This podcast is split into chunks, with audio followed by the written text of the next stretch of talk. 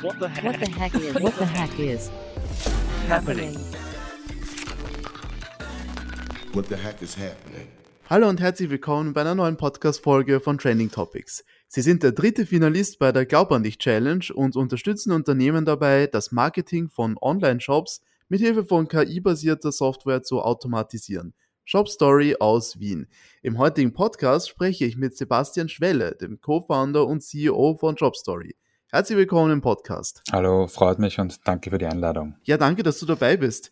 Zuerst mal herzlichen Glückwunsch zum Einzug ins Finale der Glaub an dich Challenge. Wie war denn der City Pitch für euch? Tatsächlich war es ja so, dass ich ähm, leider nicht dabei sein konnte, aber ein guter Kollege von mir hat den herausragendsten Job der überhaupt gemacht und hat den ersten Platz für uns geholt. Und ich habe natürlich dann gleich anrufen müssen und habe dann nur Jubelschreie gehört und, und insofern ähm, natürlich sehr, sehr cool für uns und freut uns, freut uns total, dass wir da weiterkommen sind. Vor allem, weil die Konkurrenz ja auch durchaus sehr, sehr stark war. Mhm, also große Freude bei Shop Story.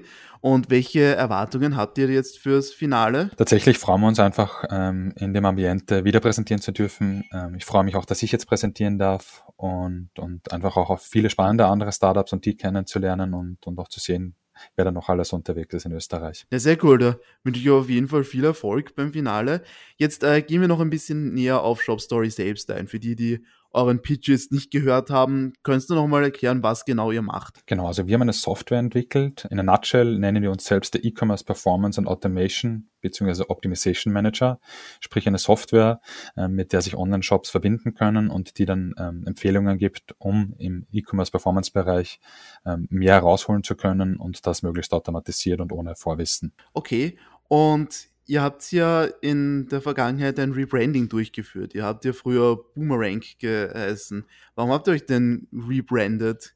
Was hat sich geändert? Gute Frage. Das ist tatsächlich so ein Learning, was ich auch ähm, an, nur anderen Co-Founder mitgeben kann bevor man sich für den Namen entscheidet, nicht nur die URL zu checken, sondern auch das Markenregister zu checken. Oh, okay. Mhm. Ähm, haben wir es zwar getan, ähm, haben uns dann aber die Kosten erspart und nicht gleich angemeldet und dann nicht regelmäßig überprüft und so ist es uns natürlich passiert, dass es dann eine Anmeldung gab und wir wurden zwar nicht proaktiv angesprochen, haben aber gewusst, okay, da müssen wir proaktiv selber reagieren und, und haben dann dementsprechend halt in internen Prozess gestartet. Da gab es dann ganz, ganz viele lustige Ideen, in welche Richtung wir gehen können. Also wir haben die ganze, die ganze Mannschaft sozusagen mit, mit einbezogen, von Excalibur über weitere andere Ideen und ähm, haben uns dann für Shopstore entschieden und sind eigentlich mit dem Namen auch super glücklich. Okay, sehr cool. Ist auch ein sehr cooler Name. Und hat sich aber irgendwas geändert an eurem Unternehmen oder ist es das gleiche, was ihr schon am Anfang, die gleiche Vision, die ihr schon am Anfang verfolgt habt? Also im Endeffekt wollten wir schon immer ähm, kleinen bis mittleren Online-Shops die Chance geben, auch in diesem hart umkämpften Markt mehr, mehr Umsatz zu machen und auch ein bisschen mehr Erfolg rauszuholen. Und jetzt heißt das Ganze einfach schön ausgeschmückt. Wir wollen Online-Shops die Möglichkeit geben, ihre Story zu erzählen. Aber wir sind unserer Mission, bleiben wir immer treu und, und werden wir auch weiterhin treu bleiben. Das heißt, was kann sich dann ein, ein Unternehmen erwarten, wenn, äh, wenn es bei euch eure Dienste in Anspruch nimmt? Wie sieht es dann für Sie aus? Also grundsätzlich haben wir verschiedenste Arten von Kunden. Wir sind ja auch jetzt mittlerweile schon auch außerhalb vom deutschsprachigen Raum unterwegs, also haben jetzt ähm, die ersten Kunden in den Niederlanden gewonnen und bei uns läuft es so ab, dass, wie eingangs gesagt, der Online-Shop verbindet sich. Ähm, unser System sieht dann alle Produkte und fängt dann an, sozusagen runterzurechnen, welches Produkt es Sinn macht zu bewerben aufgrund von Competition und aber auch Profitmarge und Co. Und Online-Shops können das dann sozusagen einfach bestätigen. Da geht Werbung beispielsweise live. Es kann aber auch sein, dass Werbung abgedreht wird. Es kann sein, dass Empfehlungen für den Online-Shop selbst kommen, was er noch optimieren kann. Und das sind so typische Themen, wie dann das bei uns ausschaut. Ähm, sprich, wir wollen den Online-Shop halt wirklich stark unterstützen, da auch mehr rauszuholen. Mhm, mhm. okay. Sehr cool. Und jetzt reden wir mal über den, den Bereich, den du eben sagst. E-Commerce ist ja eine große Sache, vor allem eben jetzt in der Corona-Zeit war da ja wirklich ein Peak, der möglicherweise auch jetzt vielleicht wieder vorbei sein könnte. Also vielleicht äh, ist es nicht mehr ganz so ein Hype um E-Commerce herum wie 2020 und 2021 das noch war. Wie siehst du das? Wie entwickelt sich momentan der E-Commerce weiter? Ich glaube, wir hatten halt zweistellige Wachstumsraten 2020 und 2021 und das war wirklich außergewöhnlich. Ähm, auch letztes Jahr ist der E-Commerce-Markt grundsätzlich gewachsen und hat sich letztes Jahr halt etwas leider vor, fortgesetzt, was die letzten zwei Jahre mehr oder weniger nicht passiert ist. Und zwar, dass ähm, die Großen wieder stärker gewachsen sind. Also 2020 und 2021 hat tatsächlich jeder Umsatz machen können online. Und war auch wirklich cool, weil somit wirklich sehr viele Online-Shops entstanden sind, die auch gleich Erfolg damit hatten. Und jetzt ist es halt wieder der Fakt, dass die Großen sich durchsetzen und die das meiste mitnehmen vom Wachstum. Ähm, es gibt verschiedene Statistiken drüber. Shopify zum Beispiel schätzt, dass der E-Commerce wächst um 8,9 Prozent dieses Jahr. Ähm, wir werden also wieder ein bisschen mehr Wachstum haben als letztes Jahr. Ähm, das hängt aber jetzt mittlerweile auch nicht nur noch mit E-Commerce, sondern einfach grundsätzlich mit dem makroökonomischen Umfeld zusammen. Also wenn der Handel stark leidet, dann wird auch natürlich der E-Commerce-Markt leiden. Aber ich bin bullish, um deine Frage zu beantworten. Alles klar. Und habt ihr, bekommt ihr bei Shop Story diese Entwicklungen auch stark mit? Ist, wirkt sich das sehr stark auf euren Kundenstamm und euer Geschäft aus? Also ich würde lügen, wenn ich sage nein. Also tatsächlich, es hat sich ausgewirkt, vor allem im vierten Quartal letztes Jahr.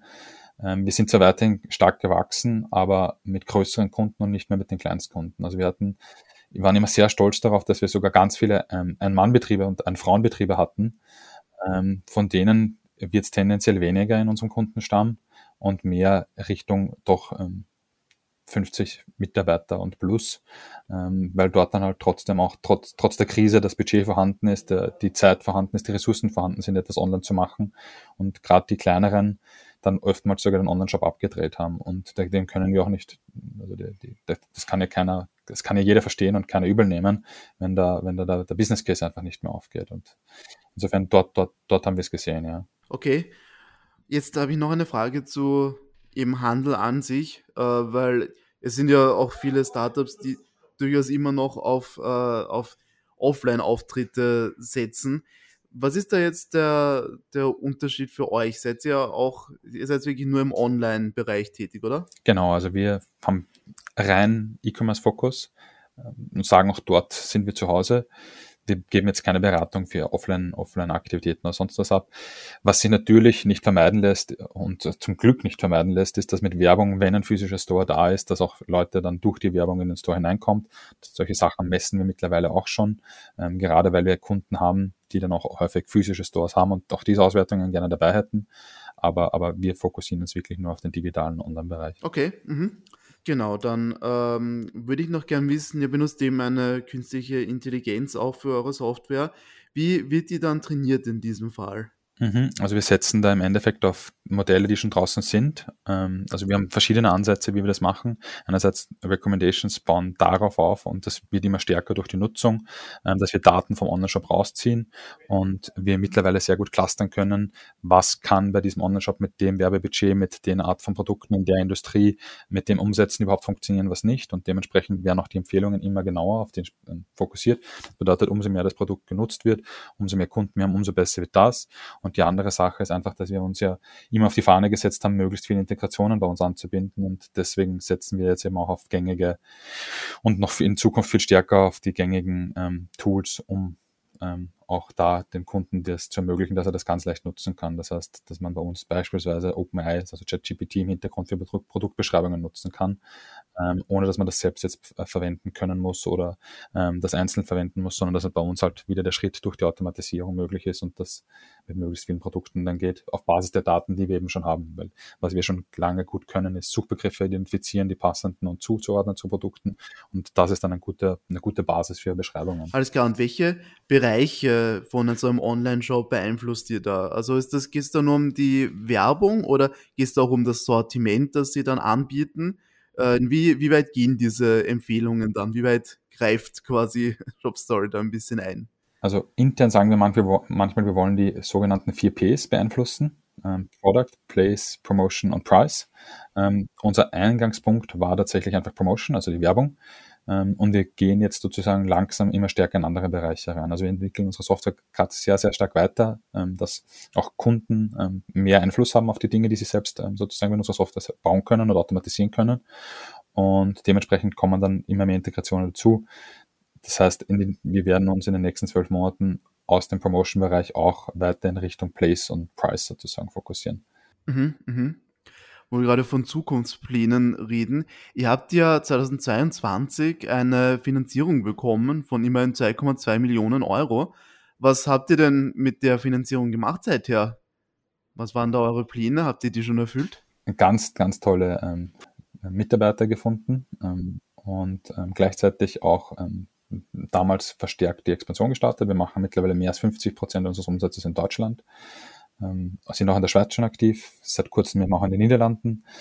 Das heißt, Expansion ist damit einhergegangen. Andererseits auch die Produktentwicklung. Wir stellen uns immer breiter auf. Wir versuchen immer mehr Integrationen einzubinden und auch dort den Nutzen einfach für den Kunden zu erhöhen. Ähm, umso mehr Kanäle, umso mehr Möglichkeiten, umso mehr kann man auch mit weniger Budget mehr erreichen. Ähm, und wenn das automatisiert ist.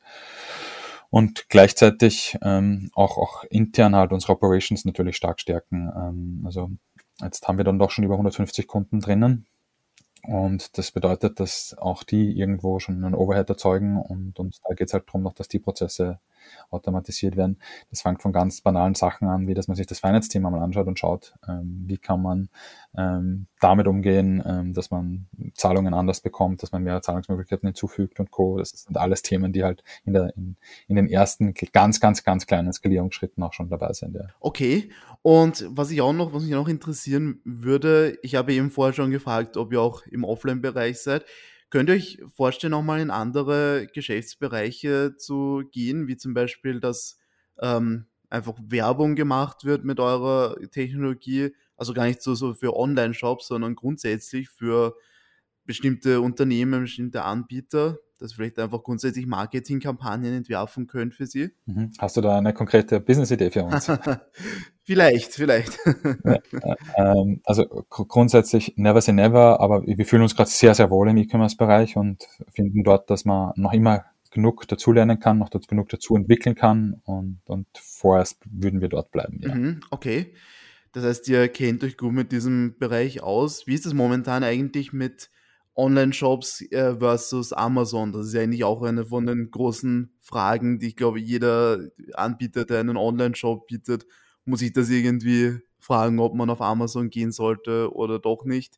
Wie sieht das momentan aus? Kann, kannst du da quasi Empfehlungen geben, auch was das angeht? Also die Frage, ob man Amazon mit, äh, mitverwenden soll als Marketingkanal oder nicht. Ja, genau. Also ich, ich finde, wenn er funktioniert und Umsatz bringt, dann, dann, dann jedenfalls. Also und dann gegen einen kurzen Test spricht nie etwas. Äh, man muss sich immer bewusst sein, man hängt sich hier stark, bringt sich hier stark in die Abhängigkeit von einem großen Betreiber. Ich kenne genug, genug Leidensgeschichten, wo von heute auf morgen der Shop abgedreht wurde, abgedreht wurde ähm, und zu den wirklich Hauptverkaufszeiten, also weiß ich nicht, im Weihnachtsgeschäft ähm, wirklich ähm, ein Kunde, der Spielwaren verkauft hat und dann auf ein Inventory von mehr einen hohen sechsstelligen Betrag sitzen geblieben ist.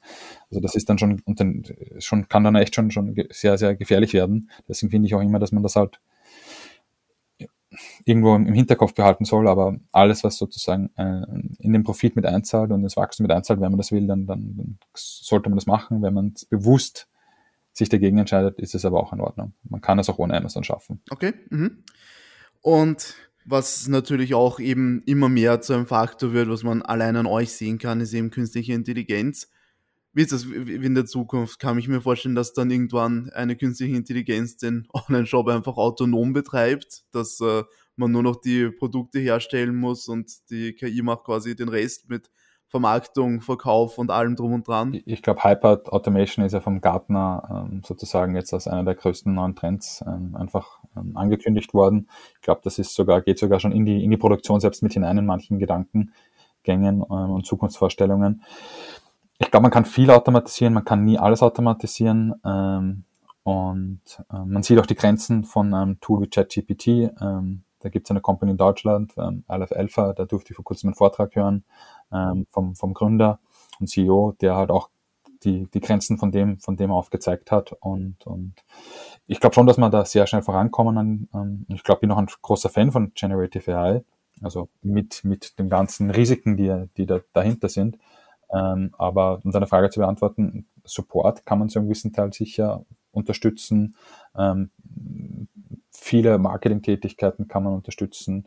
Ähm, also sehr viele Sachen. Ähm, und, und insofern sehe ich tatsächlich Vorteile, wenn man die Welle am Anfang mitgeht. Ich würde ich würd halt immer sagen, Trends sind da, um, sie, um sich damit zu beschäftigen und, und ähm, wenn man es kann, auszunutzen und so sehe ich das, ja. Okay, na sehr cool. Da habt ihr ein sehr vielversprechendes Konzept euch aufgebaut. Und wie schauen jetzt so die Zukunftspläne von Jobstory darüber hinaus, dass ihr bei der Glaub an dich Challenge beim Finale teilnehmt, aus? Also in, in, welchem Zeithorizont? Nächstes Jahr, in mehreren Jahren? Oder? Sagen wir mal nächstes Jahr. Also nächstes Jahr ähm, wollen wir schon, ähm, wenn wir vom Ende nächsten Jahres sprechen, dann wollen wir schon in über sieben Ländern aktiv sein. Ähm, wir wollen den, unseren, unsere Kundenbasis nochmal ähm, verdreifacht haben, überdreifacht haben sogar.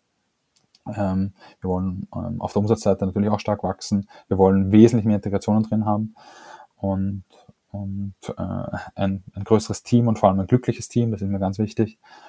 Und einfach schon langsam wirklich zum halbwegs relevanten Player im, zumindest im deutschsprachigen Raum und vielleicht in ein paar Länder hinaus im E-Commerce-Bereich werden. Mhm, okay, das sind ambitionierte Ziele und wenn wir jetzt fünf Jahre in die Zukunft schauen, wird es dann wird dann Shop Story noch größer sein, glaubst du? Ich glaube, wir haben ganz, ganz viel Potenzial, vor allem mit den ähm, Dingen, die wir gerade auch zusätzlich bauen. Also da werden wir in drei bis sechs Monaten schon einiges announcen können, ähm, was nochmal viel spannender sein wird. Und ähm, dementsprechend sehe ich, sehe ich sehr viele Möglichkeiten für uns. Ich, wir haben ein super Team, wir sind sehr breit aufgestellt, wir haben viele Möglichkeiten. Und ähm, ich, ich glaube an das Team, ich glaube an uns und deswegen ähm, sage ich, in fünf Jahren könnte man nochmal viel, viel größer sein, ja. Ja, an sich glauben ist natürlich das Gebot der Stunde. Dann sage ich vielen herzlichen Dank für das Gespräch und wünsche auch, auch beim Finale der Glaube an die Challenge viel Erfolg. Danke, Sebastian. Danke dir. Ja, das war Sebastian Schwelle, Co-Founder und CEO von ShopStory. Damit sind wir zum Ende dieser Podcast-Folge gekommen. Vielen Dank fürs Zuhören und schaltet auch das nächste Mal wieder ein, wenn wir spannende Gäste bei uns im Podcast begrüßen dürfen. Bis dann!